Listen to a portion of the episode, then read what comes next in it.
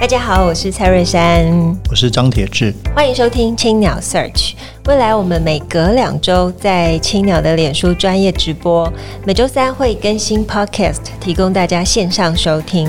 在每集的节目当中，我们会邀请作家来谈谈自己的作品，也会针对不同主题推荐大家书单。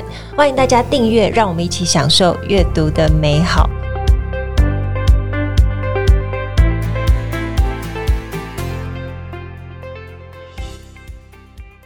各位听众朋友，大家好，我是蔡瑞山，我是张铁志，欢迎收听青鸟 Search，今天是节目第四十三集。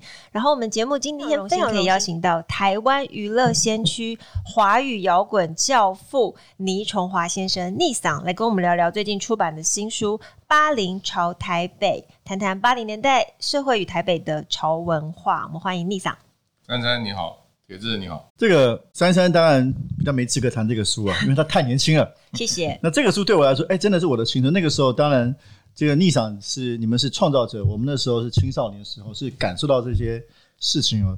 那还是我们不能免俗谈谈谈这个书了。为什么会有这个想法？是你想很久了吗？还是什么样的渊源想去企划一本这样谈重返八零年代的书？其实是因为去年疫情的关系。然后全世界被暂停下来，嗯，那在这之前，其实每个人都很忙碌，嗯，身边的朋友，全世界到处跑，要约见面聊事情都很困难，嗯，那疫情之后，大家都回台湾了，节奏就慢下来了，嗯，那在这个当下，我就开始思考很多未来的事情，因为我现在主要的工作都是在做小孩子的教育，嗯嗯嗯，啊，所以我就在想，就想起以前。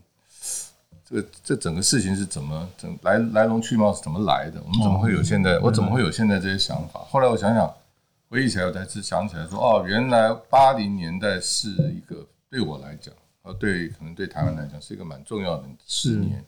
那十年等于是台湾在一九七八年台美断交之后，然后就开始进入了装进自强、处变不惊的时代。然后那时候政府做了许多开放的政策。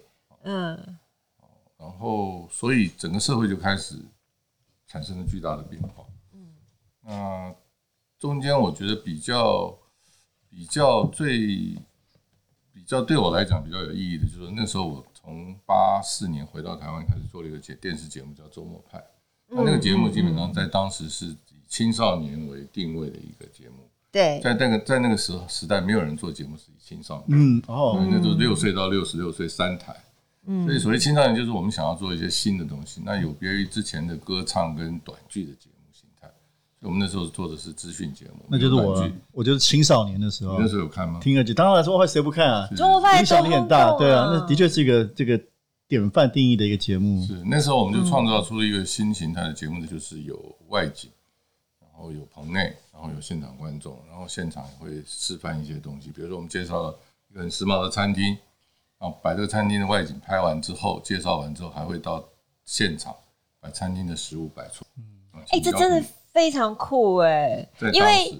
在当时哦，开了这个先例之后，你可以说往后的二三十年，台湾的综艺节目都是这种形态。有吗？现在我觉得几乎是没有哎。比如说，你说现在有人有电视会去拍猫下去，要把猫下去主厨要到摄影棚来，以那个为模板。我听说那时候反而更创新，现在好像比较想象力更平弱。当时是有一个机缘，就是说设备的更革新，因为以前的电视台设备都是大的机器在电视台。哦，对。那时候开始有所谓 portable，就四分之三代，所以你的电子摄影机可以很轻便的上街。所以创造出很多，才有可能创造出不同的形态。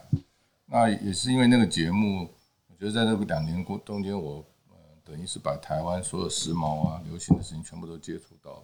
哇！那我觉得那个时候的台湾，就是创造出当时我们当代的所谓流行文化。对对。但是现在坊间的对对八零年的研究都是从政治社会，对，并没有从流行文化。说得好，没错。做研究或者是报道。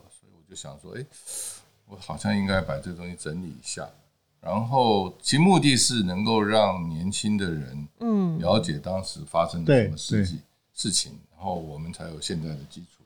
其实我并不是一个喜欢怀旧的人，嗯，其实很多事情其实我都记不起来。那我后来就邀请了故事 Studio，他们是一个网络嗯很棒的新媒体，一群很年轻的朋友，在他们的协助之下才完成了这本书。那他们也花了。相当大的时间去把每个项目的背景都研究出来。那我觉得这算是大概我就是这样的。我真正的目的是希望能够从这个点，大家看看过去我们怎么发展到现在，然后可以从现在这个点看看未来我们到底应该怎么走。我我我自己非常喜欢这个书的概念。有有几个原因啊，第一个当然这是我自己的青春嘛啊，尤其是青春期的前期啦。嗯，那第二个就是我觉得像你想说不想怀旧，可是我自己作为一个文化的评论者，我其实觉得去挖掘台湾自己文化史是很重要的事情，而我们做的太少太少了。就是关于流行音乐史也没有一本专书嘛，那更何况流行文化史。然后八零年代我自己也非常非常同意这是个太重要的年代，所以譬如说我之前编过一个杂志，这个新火水，在三年前二零一七年创刊号的时候。我的第一期就是讲八零年代，只是那时候，而且我想法跟你一样，就是谈八七年解严，好像都是谈政治人权，那个很重要。可是那时候我就觉得，哎、欸，我觉得那是文化创业大爆发。只是我做的稍微不这么流行化，做的是比如说剧场啊，是新的媒体啊，是文学电影啊。那我觉得这个另外一个流行文化这个面向其实是非常有意思。所以我很喜欢您跟您刚刚说那句话，就八零代的确是台湾当代流行文化的一个非常重要的起点。是，三要不要介绍一下这个书的大概的内容？哦，其实这本书、嗯、对它呃，从几个角度切入，像是从时尚，时尚它就会讲到当时就是呃，刚刚有讲什么“处变不惊，装进自强”，哇，这是这八个字非常的特别，尤其出现在这个篇章，你如果这样整个去对照看，会觉得很有趣。就是当时会流行很大宽的裤子啊，然后造型会比较夸张一点。对，然后就会开始被人就是讲说，哎，是不是一种浪费？那这个浪费呢，它后面就有开始介绍，就是呃，这个服饰台湾当代时尚先驱，其实它是一个启蒙，以至于我们现在其实它后面还介绍一个阿普詹，也是我们的好朋友，就是我们 Verse 有合作的的设计师。那你可以说那时候的启蒙，然后呃引到了现在，你可以说台湾的品牌呃开始有一个正式的成熟，很多思想都是源自于那个时候开始。那第二。篇章当然有讲饮食风格，里面也有介绍我们非常爱去的猫下去，以及我跟逆嫂认识也是在猫下去，很酷。还有百货消费啊，视听娱乐跟夜猫出没，总共五个篇章，都是那个时候到现在，非常有趣。主要是说，应该说介绍这个从这五大领域介绍当时的一些先驱，还有五个 key person。然后又找了五个这个这个时代的创作者来做一个对话，包括刚刚说的占卜啊、猫下去等等。但当然，真的有一说是那个时代的很多的人呢，包括这个时尚百货的先驱，甚至比如说麦当劳啊，因为我印象蛮深的，因为比如说麦当劳的确是一九八四年进进台湾第一家，民生东路三段那边，对，所以这些故事我觉得的确都还现在都还感觉到的痕迹。那有些当然不在了，我那时候看感觉也很深，哎，比如说 IR 的餐厅，那时候我们小时候这个十八九的时候也会去学混一下，好像觉得就。走进去就摸到了什么叫时尚跟流行，所以这些其实蛮蛮有感觉的一个报道。然后最近刚好台湾这个电视剧《天桥上魔术师》谈中华商场，好像哎隐隐约约这两个也呼应了对八零年代的一个重新的讨论，其实都是非常精彩的。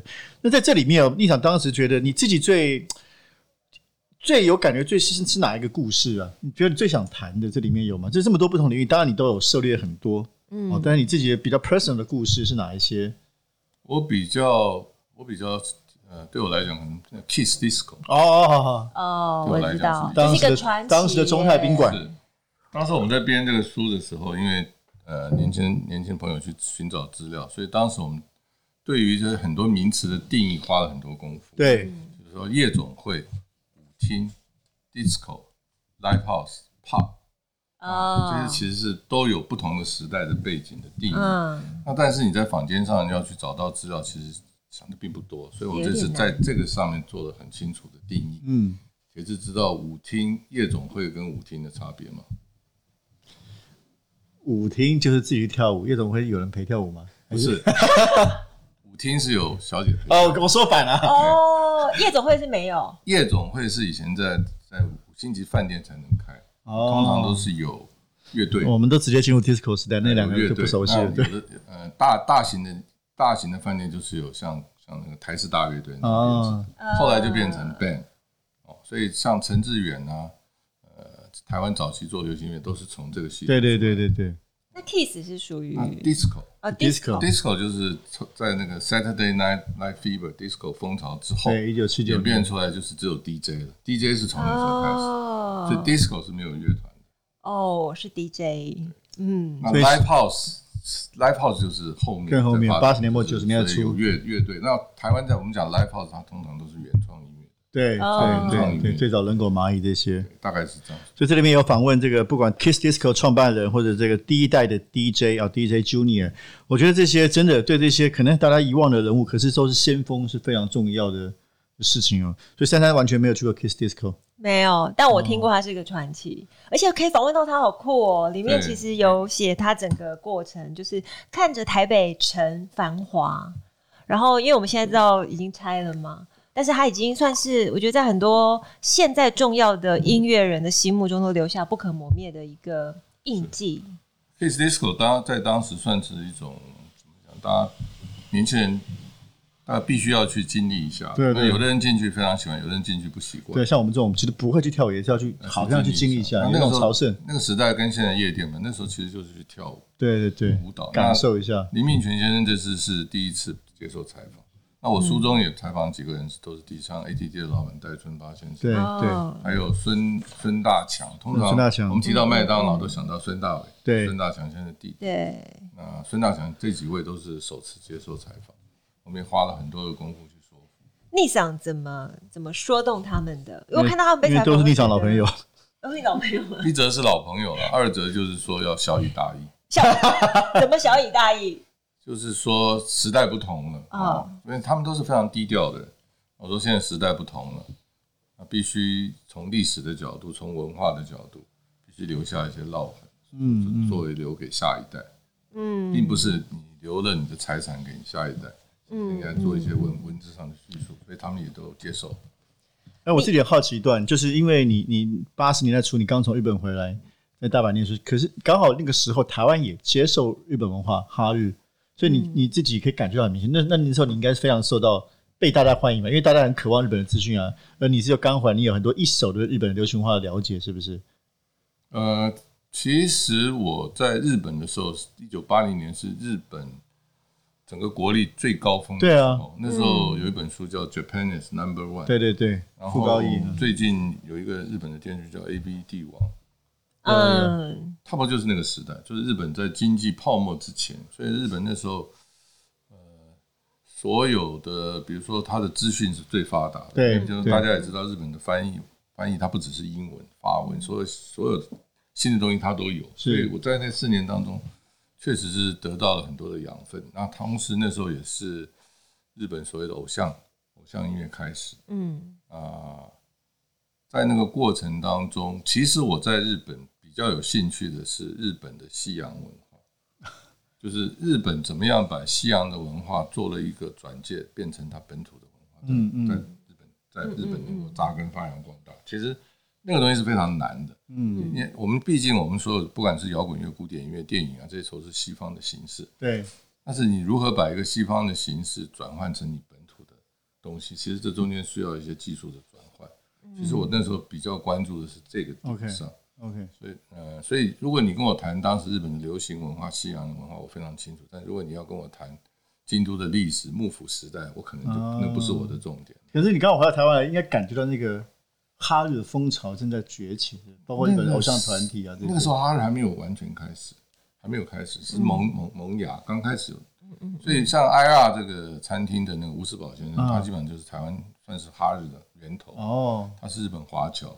所以他在办创办了 IR，然后菲利法郎，对，Bicky 服饰，啊，从那个慢慢慢慢慢才变成这后面的哈日哈日。那还有一个很重要，就是在当时台湾是全面禁止日本的所有的那个影视产品，嗯嗯嗯，所以造就了这个当时没有所谓版权的限制，所以大量的这种内容就在社会上流传。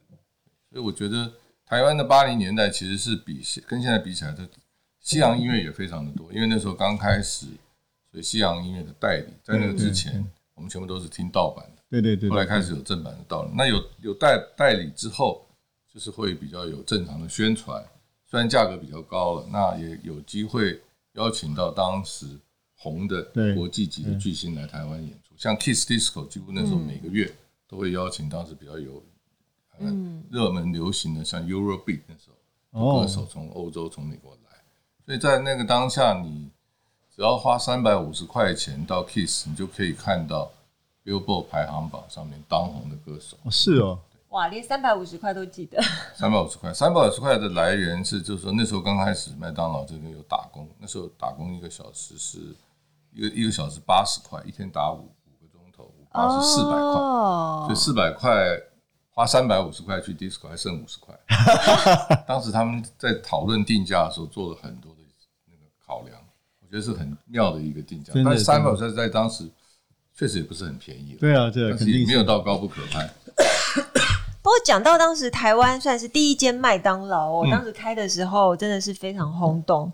那其实书里面也有写到说，哦，这是一个什么让爸妈也放心的工作，地理位置又相对好掌握。那你把在当时算一九八四一九八四年到现在二零二一，你会用什么样的形容词来诠释此刻的台北？我希望我自己内在是蓄势待发的台北。蓄势待发 怎么说？就是我们现在暂停之后，呃，其实很多事情在在波涛汹涌的发生，其实可能表面上我们看不出来，比如说人的连接、各种产业的沟通，嗯，其实会有很多东西慢慢发生。所以我很期望，二零二一开始，台湾能够能够创造比八零年代更生猛的一些创意或者是活动。那这个部分，我们年纪已经大了，要靠年轻人努力。其实我觉得每个时代都有了，比如说这个时代，哎，我们的比如独立书店啊，我们在做的事情啊，我们在做的杂志啊，的确也希望创造这个时代的这个热血跟灿烂嘛。对，那这个还有一点时间，就是因为刚刚丽长谈到这个书，单你写的是那个整个时代，那你自己的参与，刚刚比如聊到周末派，那还有一个大家最熟悉的就是流流行乐部分，包括在一九八七年创办这个真言社，可不可以跟大家分享一下？因为那个我觉得刚好在八零年末又是一个流行音乐。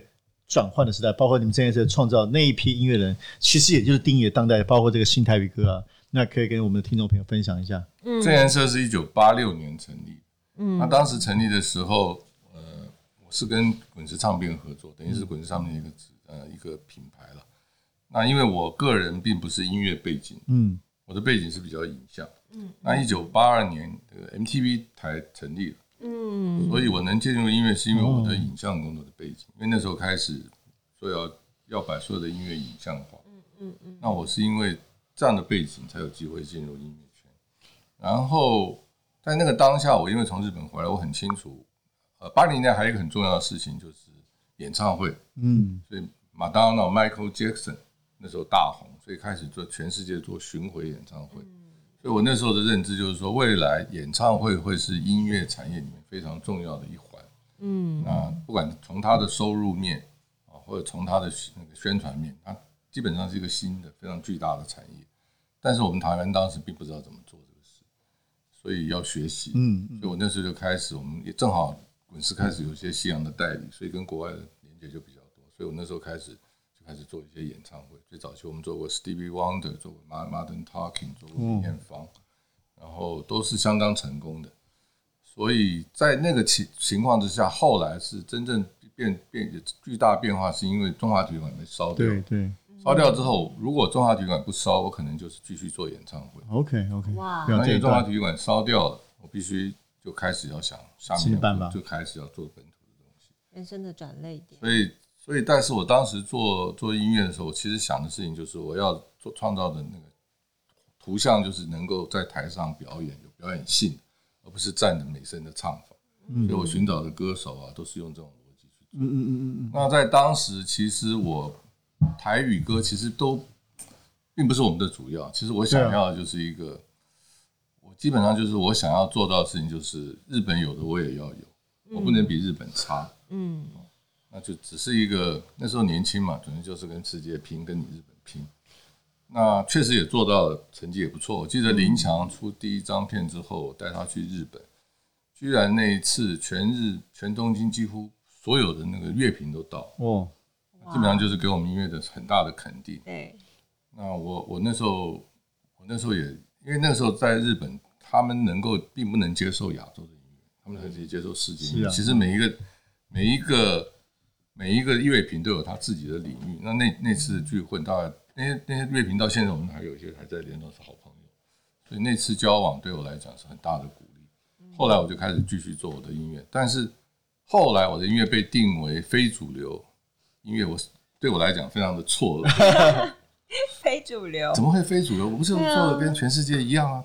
怎么会变成非主流？那因为台湾那时候开始时候就所谓的卡拉 OK 了，那是一个 KTV，是一个新的文化，所有的所有的那个主关注资源都跑到那边去了，所以我们反而变成边缘了。所以这件事情我到最近我才想清楚，说哦，原来那时候我自己是想要打世界杯，结果我们原来还是后来都是一直在打大中华杯，差别就在这里。那那时候就是有有林强第一张专辑，有早期的五百，林强是一九。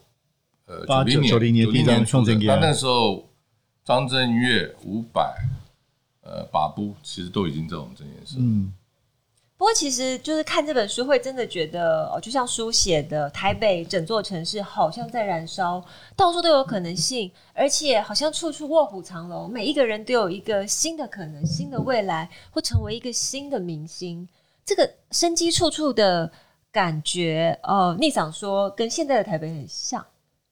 是台北现在，台北整个台北没有这样气氛，但是每一个不同的社群会有这样的感觉，所以你我会有这样的同样的感觉。厉害的生命力的的创作人，比如说像猫下去，你去的那个地方，那个气氛就跟八零年代很接近，哦，但是形式不同，对，目标不同。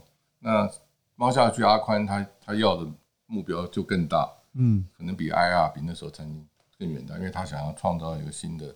呃，台北的饮食文化啊，这是很高大的，嗯，很大的一个方方向。那像猫下去就有这样的气氛，对对。那也不要小看这样一家餐厅，真的哦。也许一家餐厅慢慢它就可能发展出什么样的东西，不知道。已经是啊，发展出很多新的东西，是包括对新的台湾料理，对台北的文餐饮文化。对，就是说中餐可以在一个西餐的流程里面创造出这样的品质。是。然后简单来讲，开餐厅最重最重要就是东西要好吃嘛。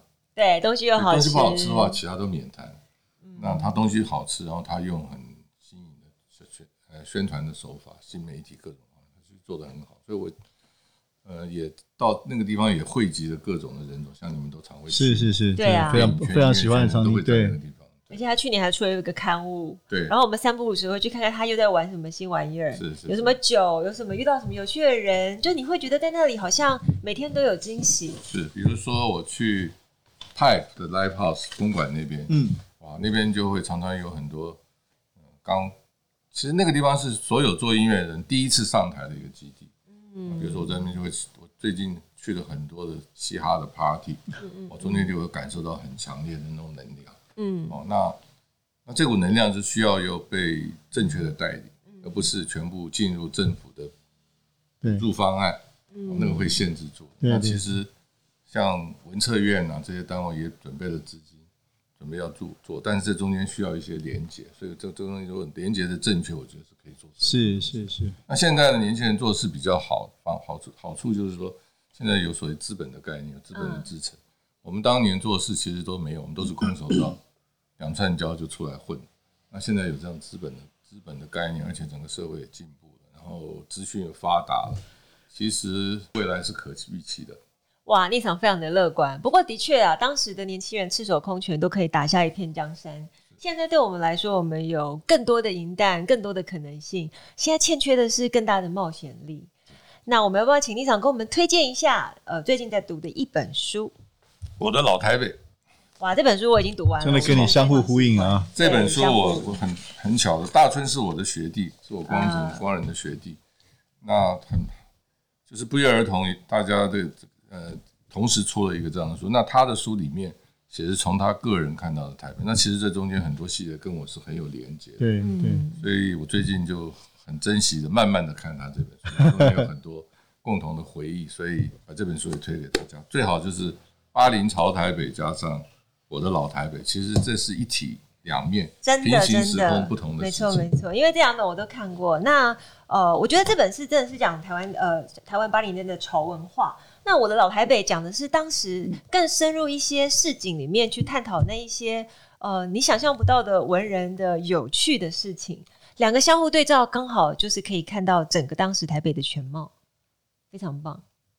对，所以我觉得这个还是我刚刚说的，我我自己很期待看到更多对我们自己文化怎么走过来的，有更多的这个讨论、书写跟挖掘。因为就像逆场这个书的初衷啊，其实这个我。知道过去其实并不是为了怀旧，而是指哎，其实三十年、四十年前其实就很猛、很厉害。就以我们不要以为自己现在多屌，可是呢后我觉得以前那个也是启发，也不用觉得好像以前最美好，我就知道以前人做了什么。那我们是不是真的在前辈的肩膀上能够走得更远、更大胆、更去冒险？这个是我觉得对于历史数学最重要的意义吧。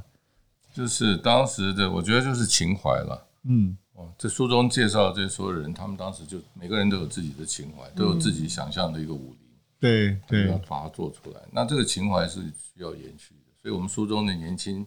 跳到的年轻朋友，基本上我们觉得都是有相同的情怀。是是，那现在做事最重要的就是情怀。对，你有这个情怀，很多事情都可以做。就像书店的情怀一样。是，你们也是。对，我们也是。对，好，我们非常谢谢 Nissan 今天来跟我们分享，透过《巴黎朝台北》这本书，从时尚、饮食、购物、电视、音乐，乃至于跑夜店，它不只是流行以娱乐史上灿烂而且革命性的一页，到现在仍深深影响你我的生活。那我们今天也非常感谢大家的收听，然后我们今天的节目就进行到这里。呃，本集感谢正成集团赞助器材。如果大家喜欢节目，可以在 SoundOn、Spotify 还有 Apple Podcast 上面订阅节目，留言回馈。给我们五颗星，谢谢李长，谢谢谢谢谢谢珊珊，谢谢铁子。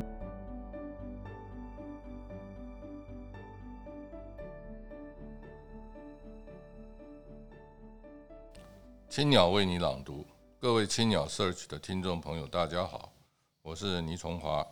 这次青鸟为你朗读，我将朗读《巴林朝台北》的书中段落。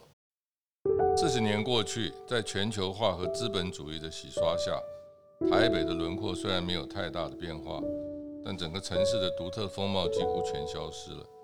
追求利益、数字的连锁店也压缩了街区小店的生存空间。当然，商业连锁和个人特色之间孰是孰非，没人能定论。但我总是喜欢那些有灵魂、有情感的街区店家，毕竟所谓在地特色。说穿了，就是我们大多数人的生活日常，食衣住行，如此而已。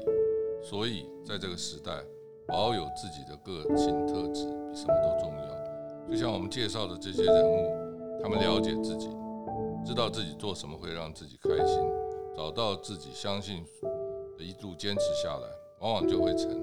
虽然在这个名声就是一切、众生喧哗的社群时代，找到信仰是不容易的，也不一定是成功的保证。但再怎么样，我想都比随波逐流、船过水无痕来得好吧。没错，一个时代过去就过去了，八十年代的黄黄金年代不会再重来。但即使如此，新的未来下一章仍然在等待我们，而此时就是一个非常特殊的时间点。让我们想想未来这些事情。